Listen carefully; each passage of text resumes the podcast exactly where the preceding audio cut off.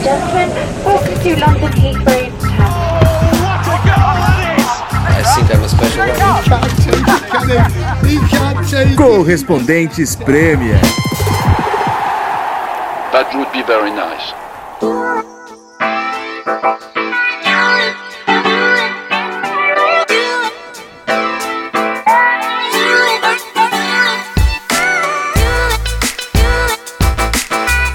Galera, nossos queridos ouvintes, aqui é o Correspondente Premier, eu sou o João Castelo Branco e tivemos nas últimas semanas várias baixas aqui no podcast.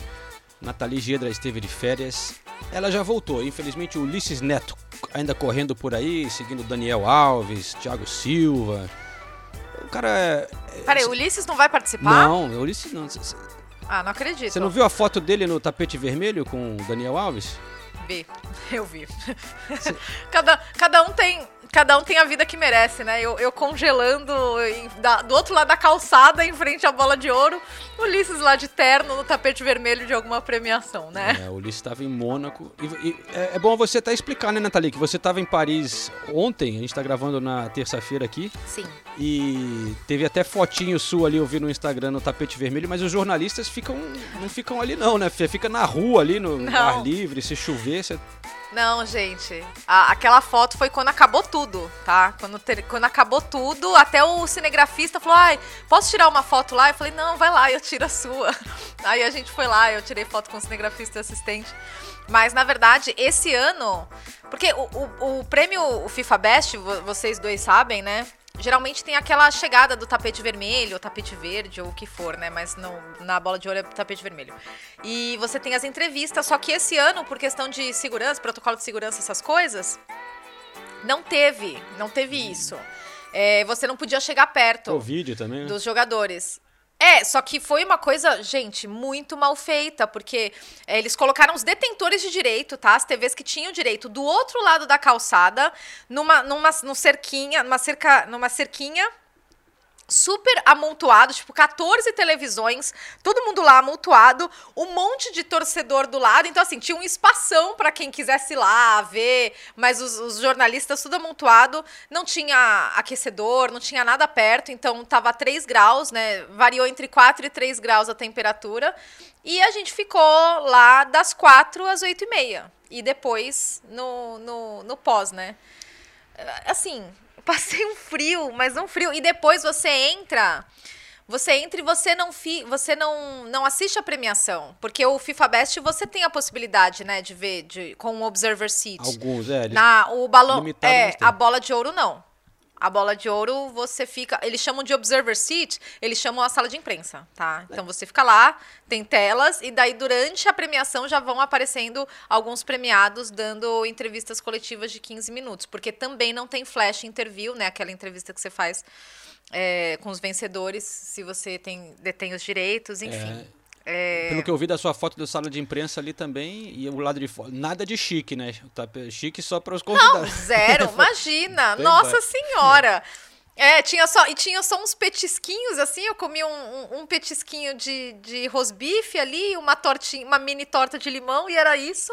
Ainda bem que eu levei amendoim na, na bolsa. E, e é isso, não foi, foi, é, é uma cobertura bem sem estrutura, digamos, né? É isso aí. O frio definitivamente chegou aqui na Europa, pessoal. Alguns jogos até atrapalhados pela neve, né? O o jogo do Tottenham, por exemplo, foi adiado. Então o Senise aí de um pouco rouco hoje, é, com certeza não foi gritando no jogo do Tottenham. Eu acho que estava assistindo um outro jogo nesse fim de semana, né, Senise? Ah, teve muito jogo importante nesse fim de semana, né? Então a gente acabou É. se prejudicando um pouquinho na voz, mas já tá melhor do que tava ontem e anteontem, então vamos pensar pelo lado positivo. Agora a Nathalie falou do- da, da bola de ouro, né? Eu sempre critico essas premiações. Eu acho que a bola de ouro é a mais legal de todas. Pelo menos é, 65 anos de história, jornalistas escolhendo. Mas pelo amor de Deus, né? Tem cada coisa nessa lista que, assim, é difícil acreditar, né? Como a votação chega ao ponto do Lukaku ser o 12 segundo melhor do ano. O Lukaku que jogou muito pela Inter de Milão, foi o líder da Inter de Milão que, que conquistou o título da- do campeonato italiano. O Harry Kane, Harry Kane foi foda, eu achei também. artilheiro da Inglaterra, vice-campeão da Eurocopa, artilheiro da Premier League, é, líder em assistência, ser 23 terceiro. O Haaland ser 11 primeiro. É assim, não, não dá. Não, não dá pra levar a sério essa- esse tipo de votação. Eu nunca levo e, não sei porque eu me revolto ainda, porque eu sei que vai sair coisa que não dá pra entender. Acho o- o- o- os três vencedores ali justo, Messi, Lewandowski e Jorginho. Até nessa ordem talvez eu colocaria. Talvez eu colocaria o Lewandowski na frente do Messi, mas não acho um absurdo. Agora, Exato. agora tem, tem, tem essas coisas assim que, que realmente não dá pra entender, né? É, eu vi muitas reclamações do Messi ter ganhado a bola de ouro. Eu não acho um absurdo, mas eu teria dado pro Lewandowski. Hum, é, Principalmente por tudo que aconteceu. Ah, ele fez uma baita temporada, né? Só porque ele não foi finalista da Champions, né, que ele só chegou até a semifinal com o Bayern de Munique, ele fez uma. ah, os números dele são absurdos. Só que, só que daí foi pro Messi, porque nessas premiações título conta muito e o título da Copa América acabou fazendo a diferença. Não que o Messi tenha feito uma temporada ruim, pelo amor de Deus, tá? Não é isso. Não é, não é um absurdo, mas eu teria dado pro Eu, Lewandowski. eu- eu vou falar uma coisa meio polêmica aqui, e, e é um saco quando a gente fala esse tipo de coisa, que existe os, os times dos defensores do Messi, do Cristiano Ronaldo, e eu adoro os dois, acho que somos todos sortudos de ver os dois jogarem. Mas existe uma boa vontade muito grande com o Messi, na minha opinião, e uma má vontade com o Cristiano Ronaldo. O Cristiano Ronaldo não deveria ter ganho a bola de ouro, não tô falando isso. Também não deveria ter ficado em sexto, pra mim teria que ter ficado entre os cinco ali. Se é pra falar de números, né? Que os números dele pelo, por Portugal, ele foi o artilheiro da Eurocopa, é, ele foi o artilheiro do Campeonato Italiano, enfim. Mas. E aí, quando você vê esse tipo de votação, pra mim só, só fortalece essa tese que eu tenho. E eu até entendo, o Messi é mais discreto tal, é o gênio que não, não precisa aparecer. Se bem que o Cristiano Ronaldo não aparece tanto assim também, mas. Enfim, eu acho que tem uma boa vontade com o Messi e uma má vontade com o Cristiano Ronaldo e com o Neymar. O Neymar, 16 acho que foi muito, ele deveria, ter ficado mais pra trás pra mim. Por exemplo, na frente do Harry Kane, acho um absurdo. Enfim, mas, mas nessa briga, me parece que assim que eu- em geral as pessoas têm muita boa vontade com o Messi e sempre justi- acabam encontrando maneiras de justificar o Messi ser campeão, ganhar a bola de ouro, ganhar não sei o quê. É, às vezes é o título, dessa vez é, é- é um título da, da Copa América que geralmente não dá muito valor pra esse tipo, convenhamos, né? Todo mundo, né, medindo as palavras aqui, é, nesse tipo de premiação a Copa América é esquecida, mas quando é pra justificar o título do Messi, a bola de ouro do Messi, então usam a Copa América, que a Argentina não ganhava há Sabe- milhões de anos. Será que no- o que eu fiquei pensando aqui é que, é, como tinha tanta gente boa no top 20, vamos dizer, até 20 top 25, que, eh, se de repente espalha um pouco os votos, né? E, e, e aí pro Messi, como conta ali, você vota em acho que 5 ou 6, né? E aí você ganha um número de pontos pra, dependendo da colocação que, que te, te colocaram ali.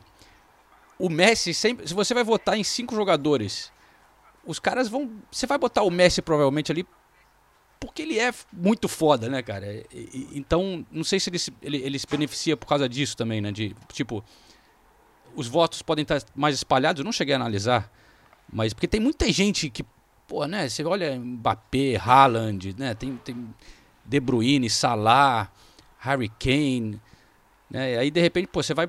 Pode variar muito os votos, mas o cara vai botar um Messi ali no, no- entre os deles, né?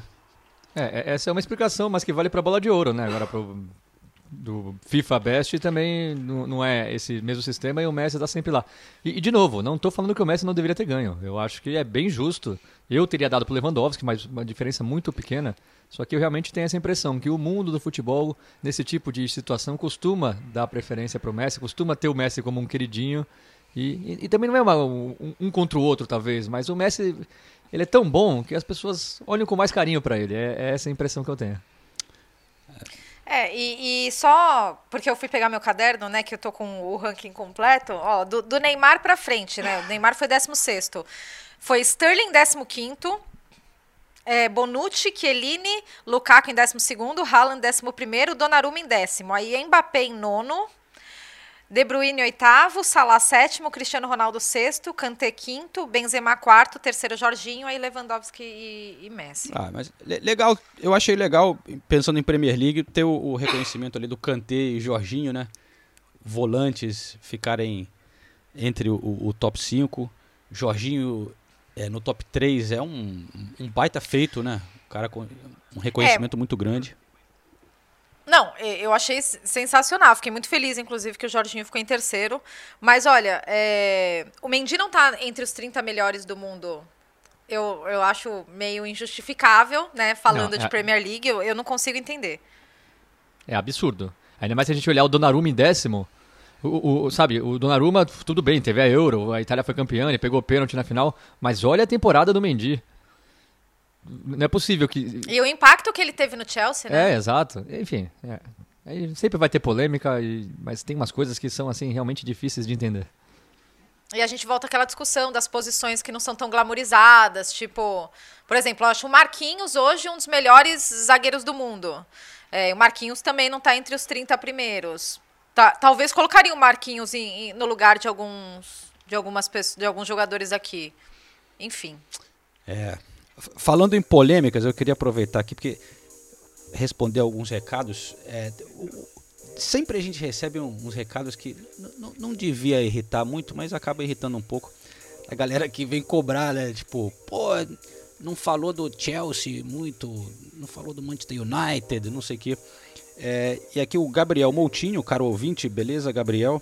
Ele fala, pô, mais um episódio que vocês não cobrem o líder da Premier League com o mínimo de interesse que o líder merece. Gosto muito de vocês, mas a torcida dos jornalistas não pode ditar a pauta do programa.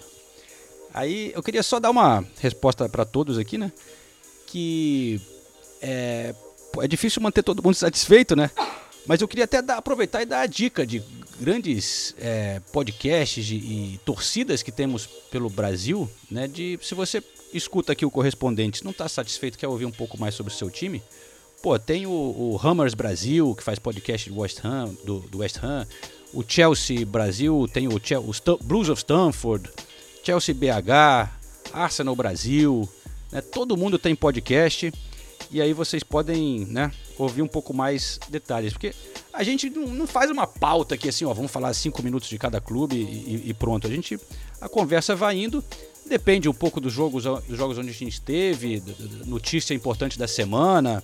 É, às vezes Convidado. o convidado, é, exatamente. Semana passada era o Trajano, a gente acabou falando bastante do Arsenal, porque ele é torcedor do, do, do Arsenal. Na semana anterior foi o Mário Marra, acabamos falando bastante do Liverpool e do, do Gerrard. É, realmente, às vezes, falta falar de algum clube, mas não é intencional. Né? E eu acho que a gente acaba passando. O cara tá reclamando aqui do Chelsea, mas a gente já falou muito do Chelsea no passado, do West Ham, de outros clubes, né? É, enfim, só dando essa, essa explicação aí que o nosso podcast é assim e não pretendemos mudar muito não. Então, se você curte, legal. E se não, foi mal. Mas então vamos começar falando de, de Chelsea United e, na verdade, já projetando a rodada do meio da semana, né? Porque quarta e quinta-feira já tem. A gente tem rodada completa e tem. Tem, tem bastante coisa que aconteceu no final de semana que eu acho que vai refletir também no meio da semana. Ah, né? agora vai ser uma loucura, né? Tem jogo pra caramba, quase todo dia que tem jogo aqui. A gente é, foi, foi publicado há pouco tempo, né, que o Rangnick não vai fazer a estreia dele contra o Arsenal na quinta-feira por uma questão de o visto de trabalho dele, né, não saiu. Mas eu vou falar que é, o Manchester United, é, tudo que tem acontecido e eles terem escolhido o Rangnick foi uma das coisas. É, é, assim, achei uma escolha absolutamente fascinante. Eu tô muito curiosa pra ver o que, que vai ser o United é, até o final da temporada é, com ele, né? Porque é, ele chega por seis meses pra ser treinador, mas a, a grande tacada eu achei é, ele ser consultor por mais dois anos, né?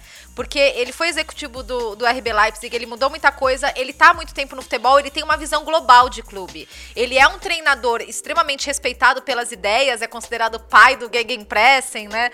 É, mas a- essa visão global que ele tem do futebol europeu, eu acho muito interessante, acho que ele pode acrescentar muito ao United a curto e médio prazo. E essa coisa do Gegenpressing, eu tô muito intrigada, porque é, o pai do Gegen, Gegenpressing vai virar, que eles estão chamando, eles sempre chamaram ele assim, né?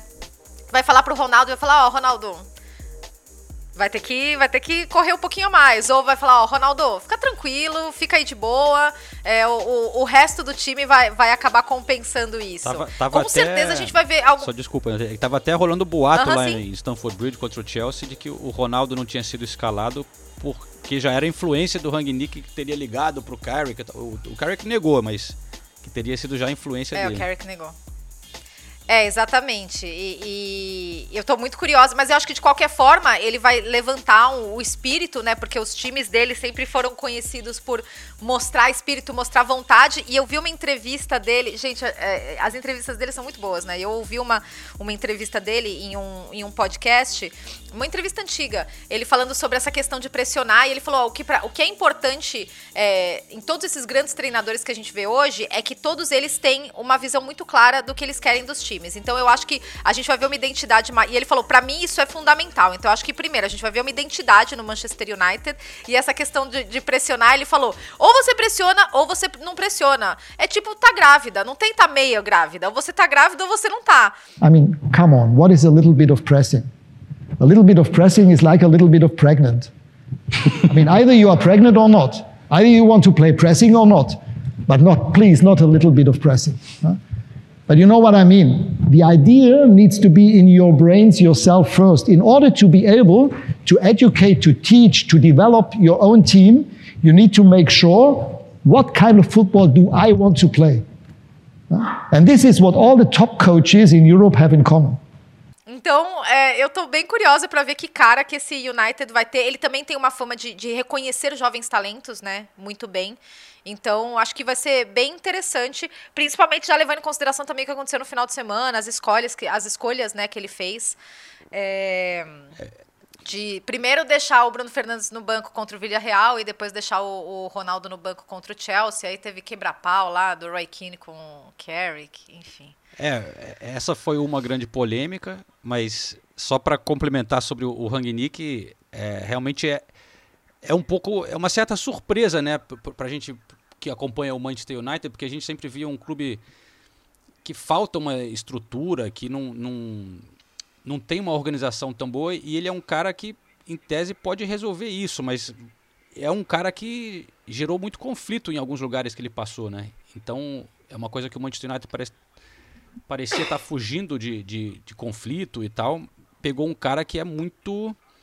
É, ele não vai chegar e ficar fazendo amiguinhos com a diretoria, ele vai querer impor o projeto da maneira que ele, que ele imagina, né? E é um cara no mundo do futebol, todo mundo está muito animado, né? Porque ele realmente inspirou, como a Nathalie falou, o Klopp, Tuchel, o, o, até o Hasenhutton que está aqui, né? É, mas é um cara que... O Oi? Ele lançou o Nagelsmann. Lançou né? o Nagelsmann, e, e, mas nunca teve num grande clube, né? Como o Manchester United. Ele, até eu vi ele sendo comparado um pouco com o Bielsa por essa questão, assim, de, de pegar projetos que ele achava interessante, onde ele poderia implementar a filosofia dele. Né? Fez um trabalho sensacional no Hoffenheim, tirando das, de, acho que da terceira divisão, subindo, tendo sucesso. Depois todo o projeto com os clubes do Leipzig, né? Do Red Bull, Leipzig, mas depois tomando conta de toda a estrutura é, do, do, Red Bull. É, e é muito, assim, é visto como um grande intelectual do, do, futebol, né? Mas nunca teve um trabalho assim como o Manchester United. Então realmente vai ser, vai ser fascinante.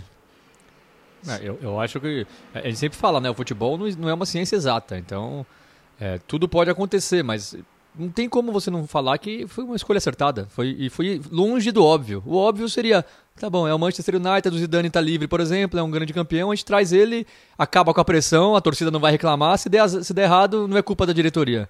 Não, a diretoria arriscou e eu acho que fez certo. E tudo indica, né, que está esperando no final do ano e vai vir o Pochettino, é o que, é o que tudo indica. Eu acho, eu acho excelente. Eu, eu acho que é a melhor escolha possível. Eu, por exemplo, não tinha pensado nessa escolha. E acho excelente que o United teve a coragem, a diretoria teve a coragem de fazer isso. Pode dar errado? Pode. O futebol né, é sempre difícil prever o que é. vai acontecer. Mas para mim é a escolha mais acertada possível. O nome dele nem estava sendo especulado, né? Falavam de nome, vários nomes, porque até porque ele não tinha sido técnico recentemente, né? Ele estava na, na, Rússia, né? Como diretor de futebol, é, enfim. Mas vai ser muito legal. Eu até conversei agora há pouco com o, o, o Fred e o Alex Telles sobre a chegada do técnico. Então vamos rodar aqui um pouco os brasileiros para a gente ver o que, que, como é que está essa expectativa da chegada do novo técnico lá no Manchester United. Então, a gente não teve ainda um, contato é, direto com ele, né? A gente só soube é, que foi anunciado é, ontem pela manhã.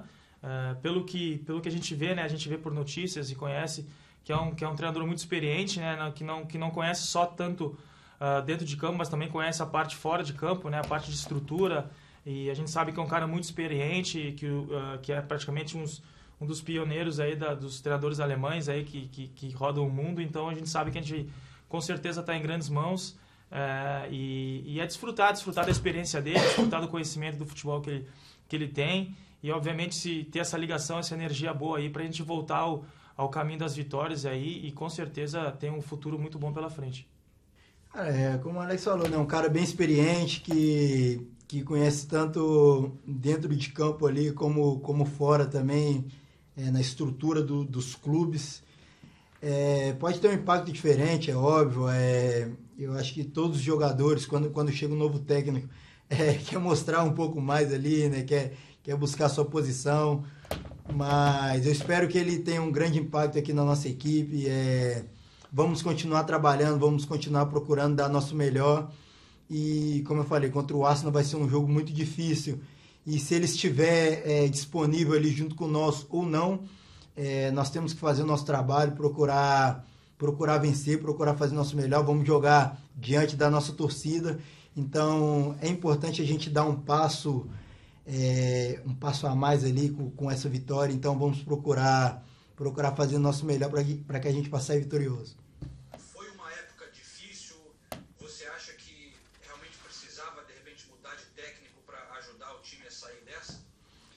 Cara, é difícil falar, né? É, foi, uma, foi uma época sombria, né? No futebol você vive disso, né? De altos e baixos.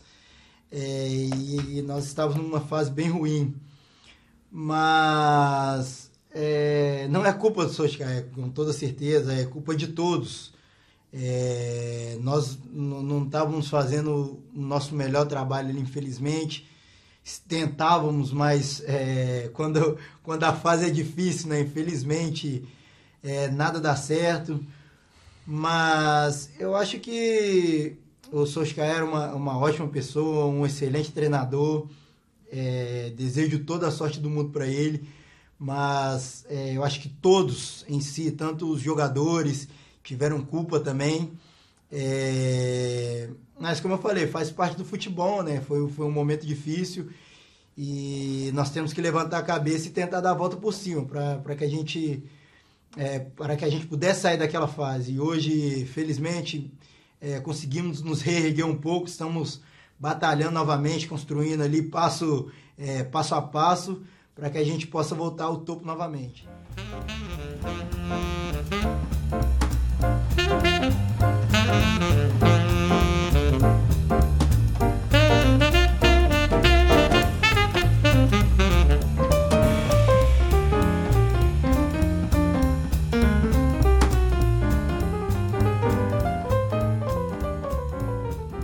Aí os brasileiros é, do Manchester United. É, vamos falar do Chelsea, claro, porque o Chelsea, líder da Premier League. Mas antes, só para fechar sobre o United, é, foi muito maluco ver o, o, Cristiano Ronaldo ali na beira do campo aquecendo. Era uma sensação meio louca, realmente, de, de ver o Ronaldo ali na, é, no banco de reservas, mas poder ver. O Stanford Bridge é tão pequenininho né, que a gente senta perto do, do banco de reservas e, e da onde os jogadores ficam aquecendo. Mas aí o, o Ronaldo, ele ficava aquecendo o tempo todo. Assim. é, parece, porque às vezes eles mandam dois, três irem aquecer e voltam e troca, aquece outro. O Ronaldo ficou aquecendo o jogo inteiro. E aí chegava, tava no segundo tempo, eu vi ele, ele ficava olhando pro Carrick assim, tipo, é, Pô, e aí? E aí? Tá na, tá na hora? Ele, de uma hora ele levantava o dedo assim, tipo, tô pronto, hein? Tô pronto.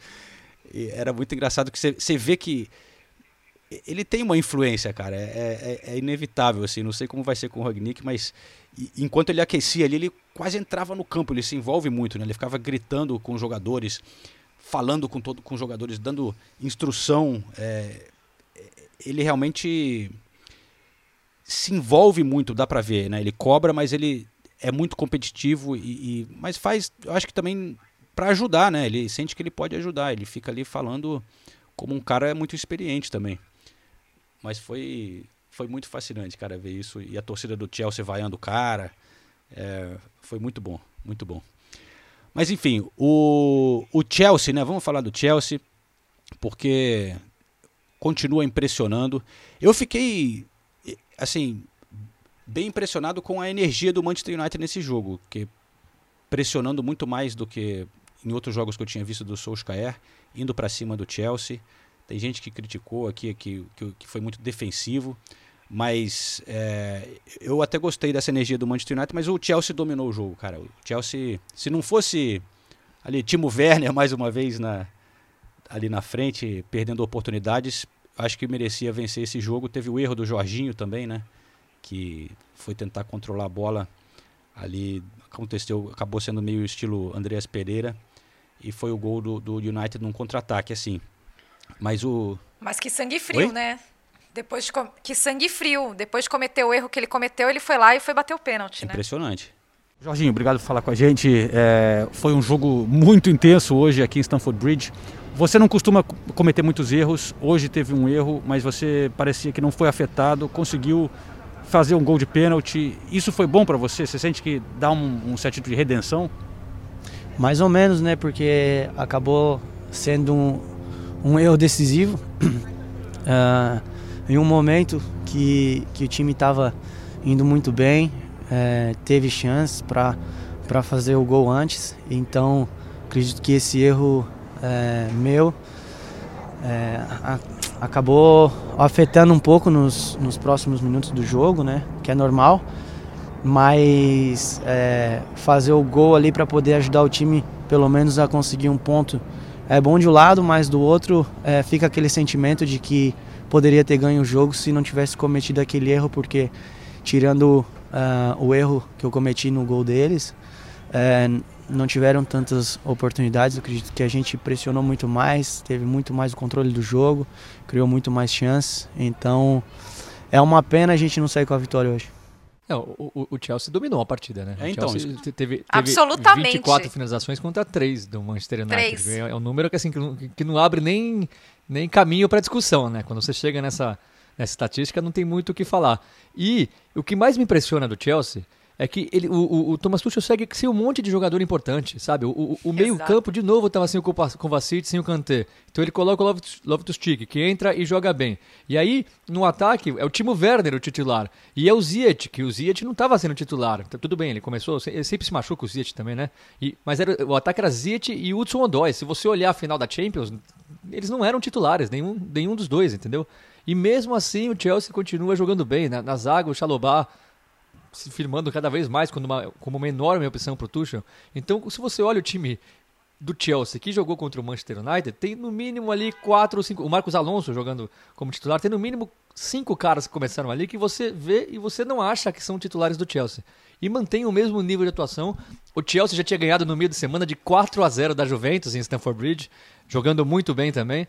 Então, sei lá, parece que pode, o, o Tuchel pode colocar qualquer cara do Chelsea no time que vai Sim. apresentar o mesmo nível de, de, de, futebol. E o Rhys James continua sendo um monstro, né? O Rhys James, o que ele está jogando é impressionante o que o Rhys James está jogando. Não foi nem o melhor jogo dele esse contra o Chelsea, mas eh, contra o United, mas realmente ele tem sido um dos melhores jogadores da Premier League recentemente. É artilheiro do Chelsea, né, cara? Eu até, eu até tenho até, ó, eu vou soltar aqui o Thiago Silva falando sobre o, o, o Rhys James agora para alegrar a torcida do Chelsea. Cara, esse é um é um jogador que eu sou meio suspeito assim para falar, porque realmente eu sou super fã. É, é um tipo de jogador que, apesar de ser jovem, já parece que joga no Chelsea há, há mais de 10 anos.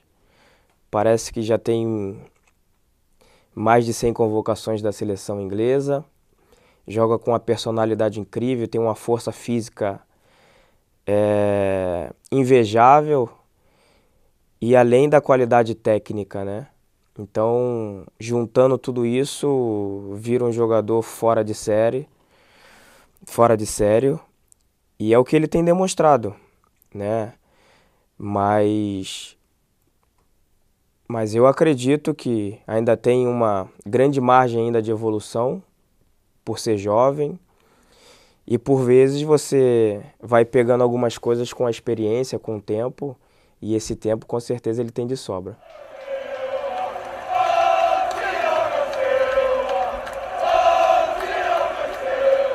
Eu sou um cara que dificilmente eu gosto de falar do Thiago Silva, porém tem determinados momentos que a gente tem que se sentir orgulhoso, porque jogando na Premier League, um clube, um dos melhores do mundo, desempenhando o melhor possível, no momento sendo o primeiro do campeonato, sabe? Isso só me enche de orgulho, mas ao mesmo tempo aumenta a minha responsabilidade em continuar desempenhando até o final da temporada para que a gente possa conquistar esse nosso objetivo.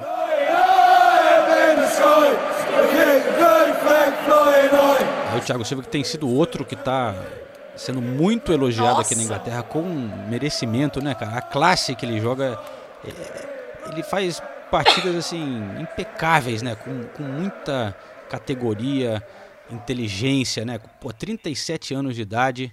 Tem gente que duvidava dele, mas já estão falando aqui que o Chelsea está pronto para oferecer um novo contrato para ele. É só ele dizer que quer ficar mais um ano.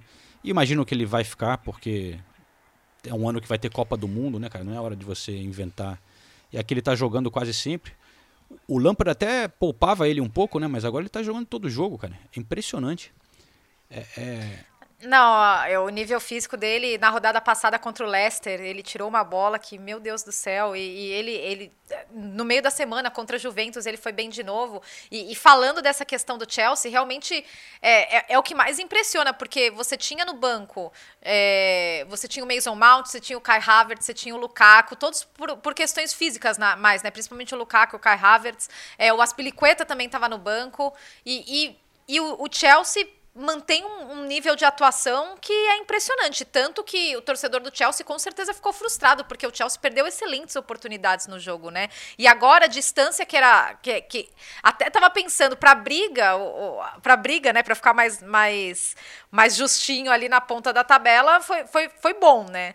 Mas o, porque o Chelsea, eu estava começando a ter medo, principalmente depois do jogo contra o Leicester. Falei, meu, o, o Chelsea vai abrir, né? O Chelsea vai disparar. E agora é Chelsea com 30, City com 29, que também conseguiu um resultado importante contra o West Ham no, no fim de semana, e o Liverpool com 28. Então, esses três bem, bem, bem parelhos, bem próximos um, um do outro.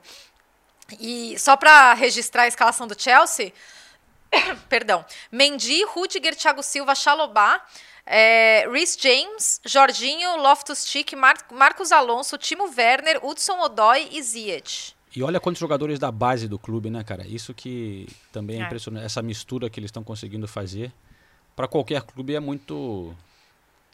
Pô, é o sonho, né, de um clube. Você ter trazer estrelas e botar a molecada da, da, da academia de base. E eu, eu, tinha até pegado uma lista aqui, porque a gente já vem falando muito dessa galera do Odói, Loftus-Cheek, Mason Mount, é, Chalobah, né, Christensen, todo mundo da, que, que veio da base. Mas olhando para a Premier League, cara, porque a quantidade de jogadores que saíram da base do Chelsea é realmente muito surpreendente, porque durante muito tempo era, criticavam um pouco o Chelsea, né, de investir pra caramba na base, mas não, não chegavam no time, até aquela época do Lampard.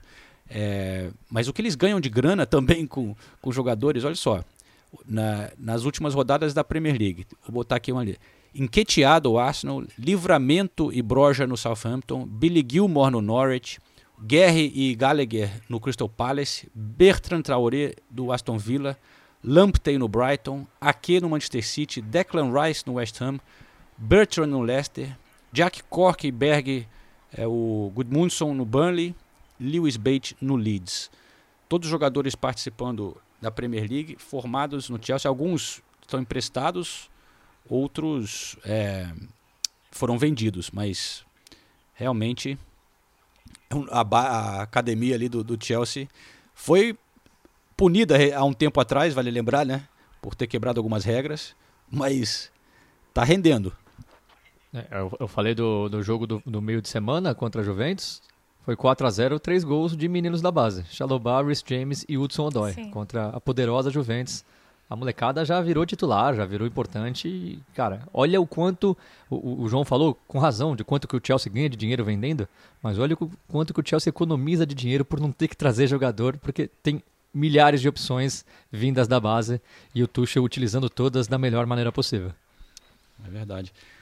E, a gente falava do, do, do Rhys James, né, cara? Eu tava pensando também esses dias como que essa é uma temporada dos laterais, né, aqui na Premier League, né? Porque o James e o Chilwell também estavam muito bem no Chelsea. Aí, pô, a gente que a gente tem falado do João Cancelo, Alexander Arnold, é, até um certo ponto Tomiasso no, no Arsenal jogando muito Não, bem, então, né? No, no West Ham vou te também falar que eu tava em laterais.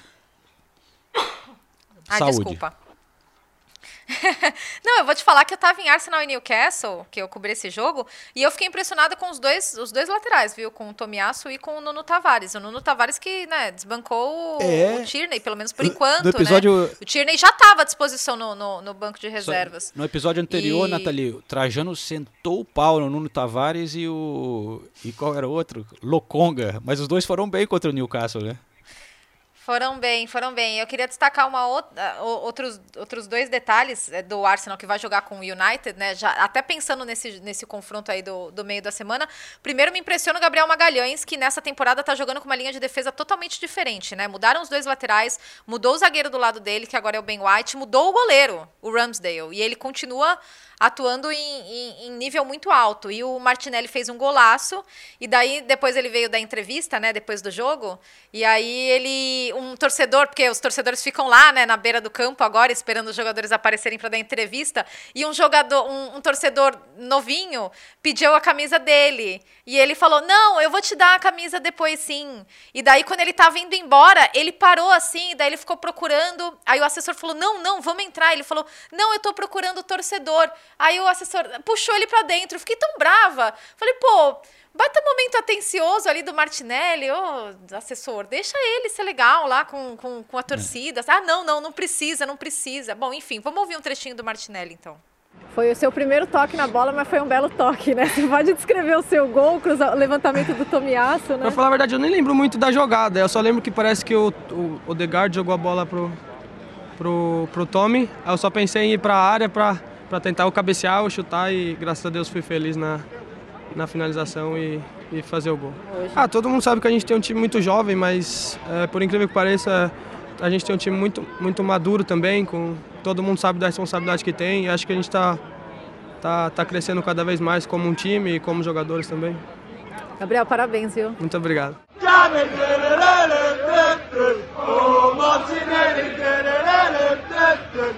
Comes from Sao Paulo, and he plays for the Arsenal.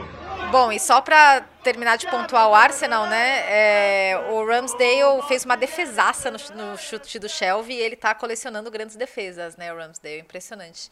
Porra. Mas, mas aí, é, mas aí eu, vai, vai ser interessante ver, ver Arsenal e Manchester United dentro do, do contexto de cada um, né? Porque o Arsenal é, tinha perdido a invencibilidade contra o Liverpool e daí é, se recuperou contra o Newcastle, principalmente no segundo tempo, mas agora pega um United num momento de transição e transformação, e Carrick, Ranick, enfim, vai ser, vai ser interessante. É, Eu não vou nem comentar sobre o Arsenal pro galera aqui não reclamar dizer que é coisa de torcedor, né? Só vou dizer que estamos subindo a tabela, tá bonito o negócio, temos chance ali de ficar pertinho do top 4, hein? Tá, tá interessante.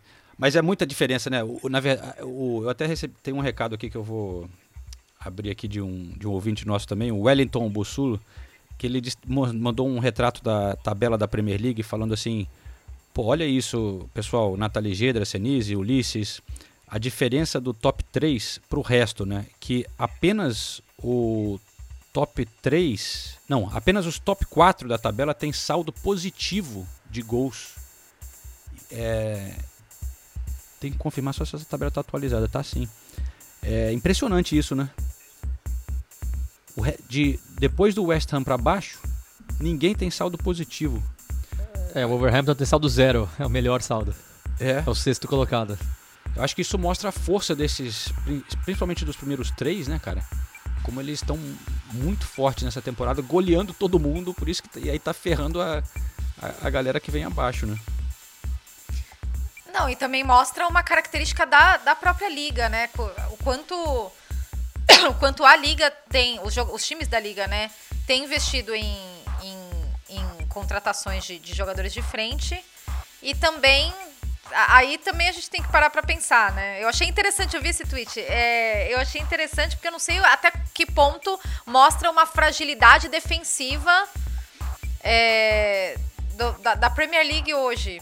Não sei se é, se é superficial falar isso. Eu, eu realmente não sei. Eu acho que é algo pra gente, pra gente refletir. E, e Nathalie, nessa, nessas últimas semanas eu confesso que a gente tem falado pouco sobre o Manchester City, sabia? Porque fal- fal- faltou Ah. você aqui.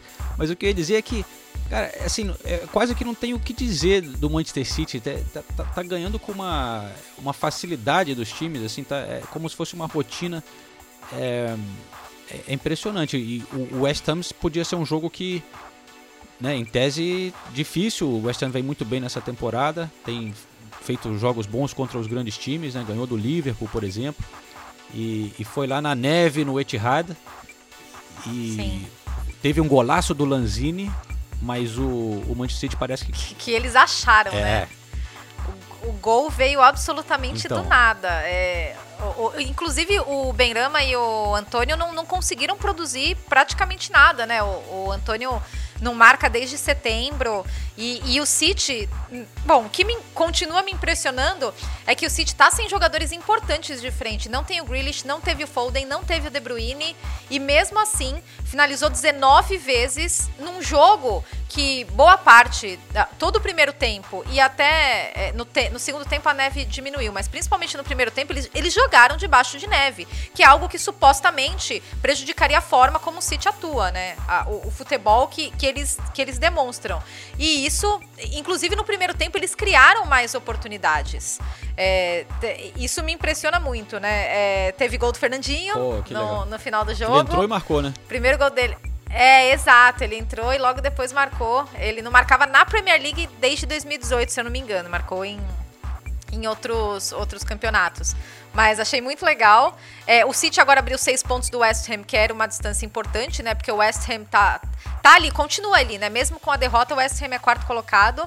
É, e a questão da tempestade de neve, pra gente deixar claro, não é normal, tá, gente? É fim de novembro, não é normal nevar assim, é, nem mesmo no, no norte da Inglaterra, é que passou uma tempestade que realmente é, Não é normal nessa época, né, afetou. mas- Isso, É. não é normal nessa época, exatamente, isso. Porque geralmente quando tem neve, é janeiro, fevereiro, às vezes até março um pouco, mas fim de novembro eu, eu realmente nunca tinha visto. Inclusive, o intervalo de jogo ganhou cinco minutos a mais para que eles conseguissem tirar a neve todo, toda de campo. E o Guardiola falou que os verdadeiros men of the match foram os caras que cuidam do- da grama. Falou do, do, do Lee Jackson, né? Que é o, que é o responsável lá pela, A pela cara grama. do Senise, porque... a cara do Senise Ai, impagável neste momento. Tenho que registrar. Vocês querem que eu fale do City? Eu falo, Não, é, não, mas... Esse- esses cinco minutos aí, visivelmente, foi um esquema Guardiola. Patrocinado. Ele precisava, ele precisava de mais tempo pra arrumar o time, o time não tava jogando nada no primeiro tempo, criaram toda essa história aí de neve e deram mais cinco minutos pro homem. Isso é, É. uma vergonha. Isso é uma vergonha. Não, brincadeira. Deixa eu falar. O- eu- a impressão que eu tenho é que o Guardiola tá brincando com o City. Então, é, é, Ele chegou a um ponto no, no trabalho dele no City, ele nunca tinha chegado nesse ponto, né? Ele nunca tinha tido tanto tempo num, num único clube. E assim, é, ele tem todos os jogadores na mão, ele faz o que quiser com os jogadores, os jogadores atendem. Então, cada jogo é um falso 9 diferente. Cada jogo, o Zinchenko contra o PSG no meio de semana, o Zinchenko jogou de meia, invertendo com o Cancelo na esquerda ali. Ora o Zinchenko fazia lateral, ora o Cancelo. Assim, não- não tem mais o. Não tem mais o que ele inventar, entendeu? E ele continua inventando e dá certo. Se você, e, eu, eu, eu falo sem medo de ser feliz. Se você olha para a escalação, escalação do City contra o West Ham, não tem nenhum craque no time. Não tem craque no time. Tem Sterling, tem Rodri, tem Mares, tem Gundogan. Talvez o único craque seja o, o Cancelo, assim, é muito cedo pra falar, mas o que ele tá jogando é sacanagem, então. E, e o Rubem Dias, os dois que ainda precisam provar mais um pouquinho, mas pra mim já estão já, já podem ser começar a ser considerados craques nas posições Ma- dele. Mas o que Agora- o. Quer que eu dê a escalação lá, aqui? O que o, o Bernardo Silva vem jogando, hein, cara? E o que, É, o, o, que o jogou contra o PSG, por exemplo. é- Mas é, não são. Ó. Eu entendo. E, e aí esses caras têm, por exemplo, o Bernardo Silva ficou duas temporadas praticamente apagado. Até queria sair, o City queria vender, o Bernardo Silva não queria, lembra que até pintou a história do Tottenham envolvendo na, na transferência do Harry Kane, o Bernardo Silva falou, não, não quero ir pro Tottenham. E, e aí, de repente, o Bernardo Silva é um dos principais jogadores do time. O Rodri chegou faz duas temporadas, a gente fala aqui, pô, o Rodri não é tudo isso que eu imaginava. Nessa temporada tá jogando muito. Então, assim, ele, ele vai recuperando os jogadores e, e vai mudando e, e vai dando certo. Sem grandes contratações, tem a contratação do Jack Grealish, mas não é um número muito grande de contratações, né? E aí ele vai reinventando os jogadores e vai dando certo. Tem uma outra coisa, Nathalie, E- rapidinho, pra- na, na sua ausência, o- uma coisa que a gente também às vezes não via muito no, no- no Guardiola, dando chance para uma molecada ali, o tal de Palmer, né? Um atacante. Entrou também o. Como é que era? O Maqueti. Maqueti, eu acho que é. Camisa 87. James McTee. É, é, então, o, o Palmer já, já vinha recebendo algumas oportunidades e ele ficou no banco de novo, mas até falando essa questão que, que o Renato citou, né, da escalação, o City jogou com Ederson, Walker, Rubem Dias, Laporte e Cancelo, Rodrigo Undogan e Bernardo Silva, Sterling, Gabriel Jesus e Mares. E no banco, inclusive, o Guardiola fez só uma alteração, que foi o Fernandinho, faltando três minutos para acabar o jogo. Mas e tinha tinha bastante, é, tinha o Palmer e o McTee, tinha o Zinchenko, o Ake, o Stones e os dois goleiros. É. Não, mas e, Ou seja, ele não tinha nem, nem peças pra. Não, vou mudar o jogo porque. Vou mudar o jogo porque.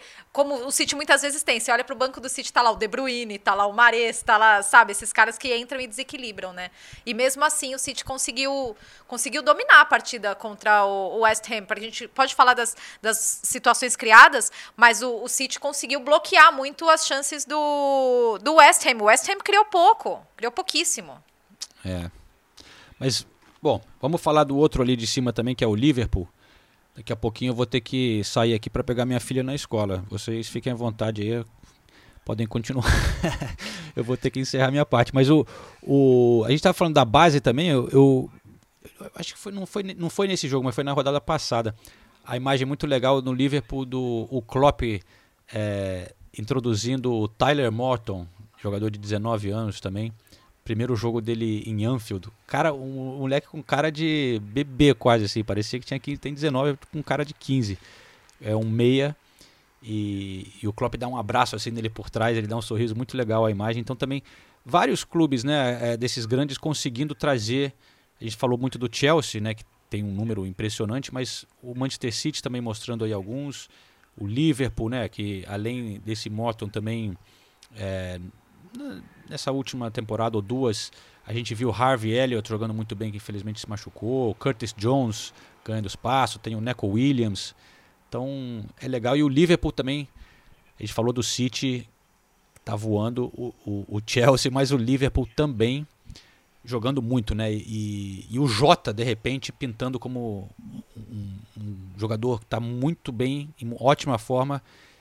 Vai ser muito importante, porque daqui a pouco pode. Não está certo ainda na situação da Copa Africana de Nações, né? Mas pode perder o Mané e o Salah, né, cara? E, e aí, porra, vai sobrar ali pro Jota, mas por sorte ele tá, tá jogando muito bem no momento. Mais um bom, mais um ótimo jogo dele, né? É, então, o Liverpool ganhou do Southampton de 4 a 0 e, e, eh, acho que tem um dado que me impressiona, que é na lista de artilheiros da Premier League, nesse momento, três dos quatro primeiros colocados né, na artilharia são jogadores do Liverpool. O artilheiro, né, o Salah, aí depois vem o, o Vardão da Massa, o Vardy com 9, e depois o Mané e o Jota, cada um deles com 7.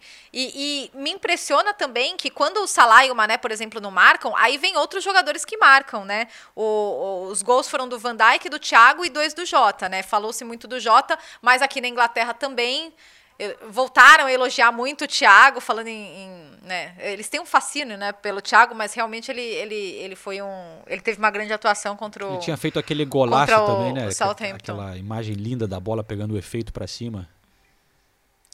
Sim, não, sim, é verdade. E, e, assim, é claro, o Liverpool teve a clean sheet, né? foi- venceu por 4 a 0 mas o Alisson precisou fazer pelo menos umas duas grandes defesas aí contra o Southampton. Então, é, não foi.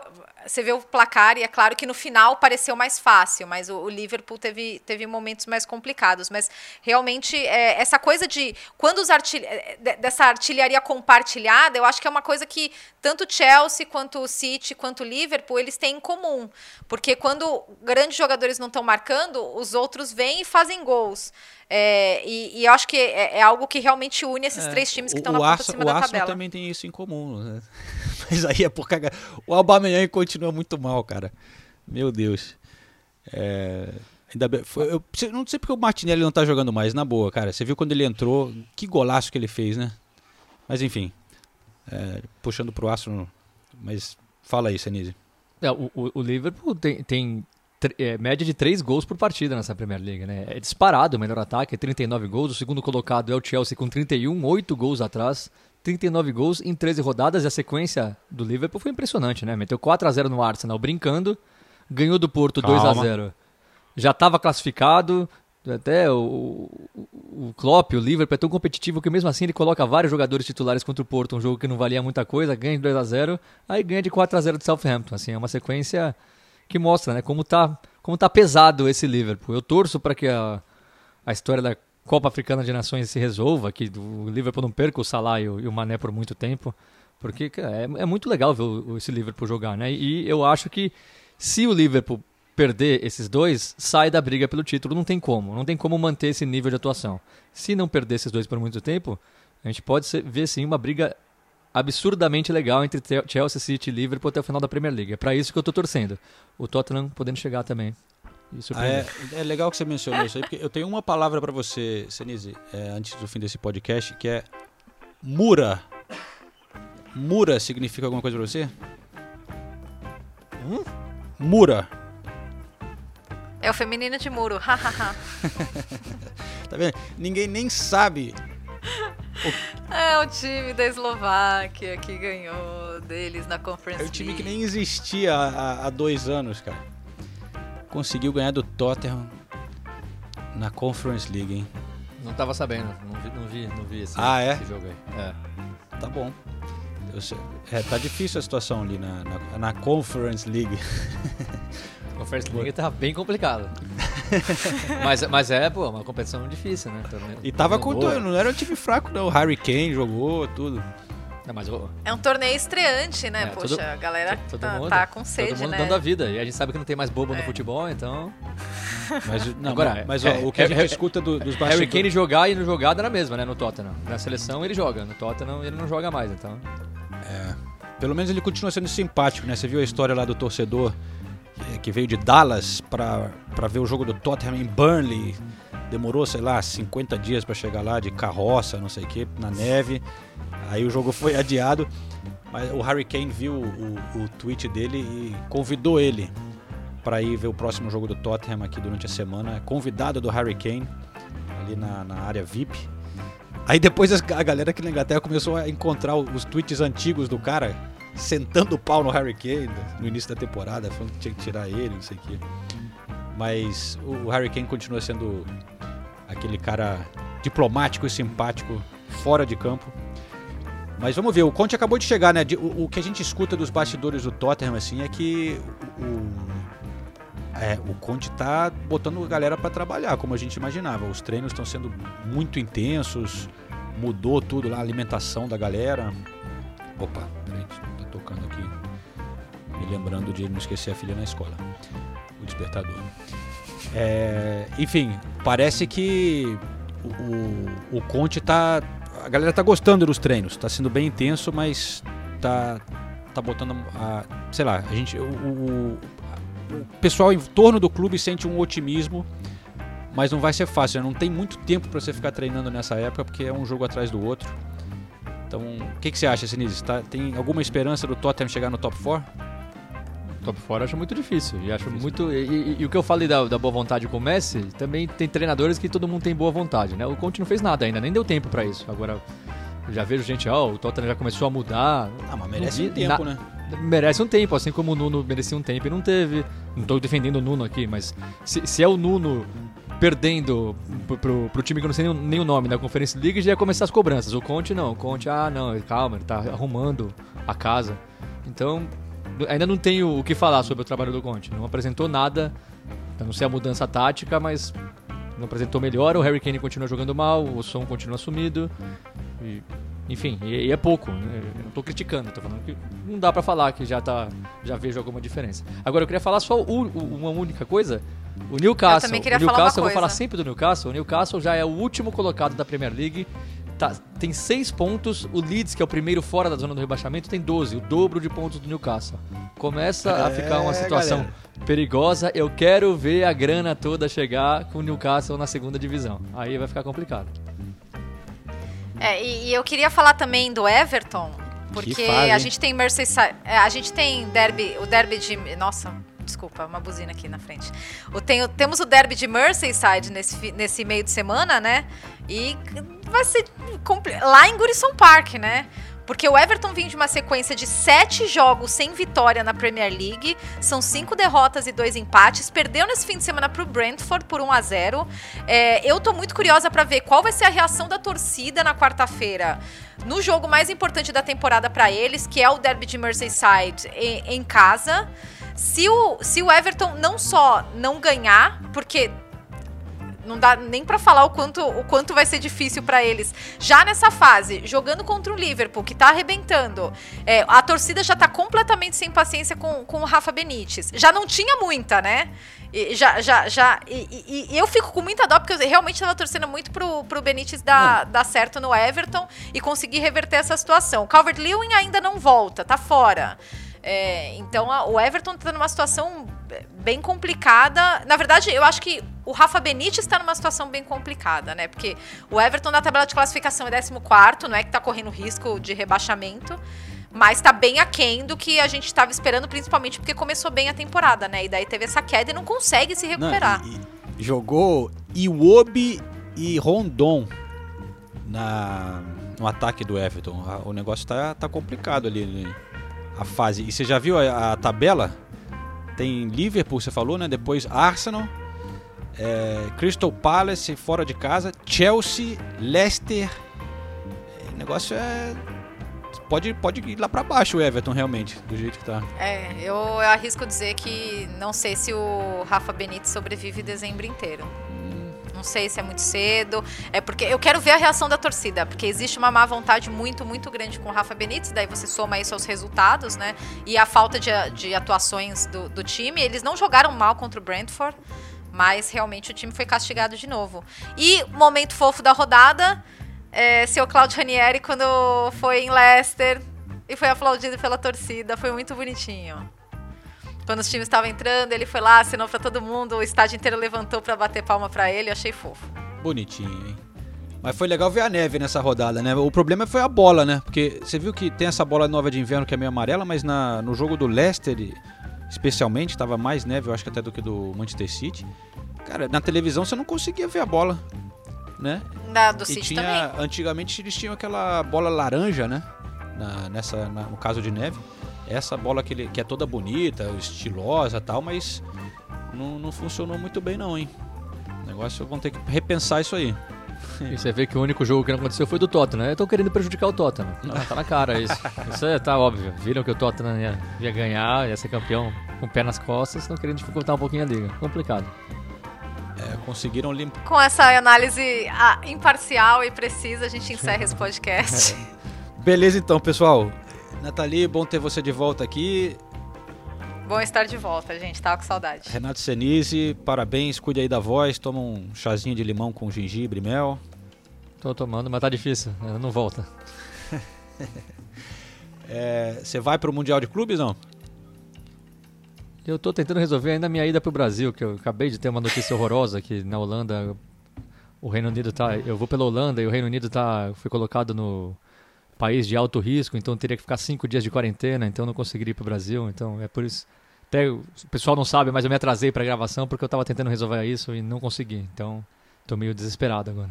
Caraca. Bom, boa sorte, estaremos torcendo para que se resolva rapidinho, cara. É, tá fogo aqui na Europa. Vamos torcer pro Senise conseguir chegar no Brasil. E mas então a gente se fala na semana que vem. Não sei se o Ulisses Neto estará de volta, mas eu e Nathalie Gedra pelo menos estaremos na área. Valeu, galera. Obrigado por acompanhar mais o Correspondentes Premier. Grande abraço. Valeu, Valeu gente. Beijos.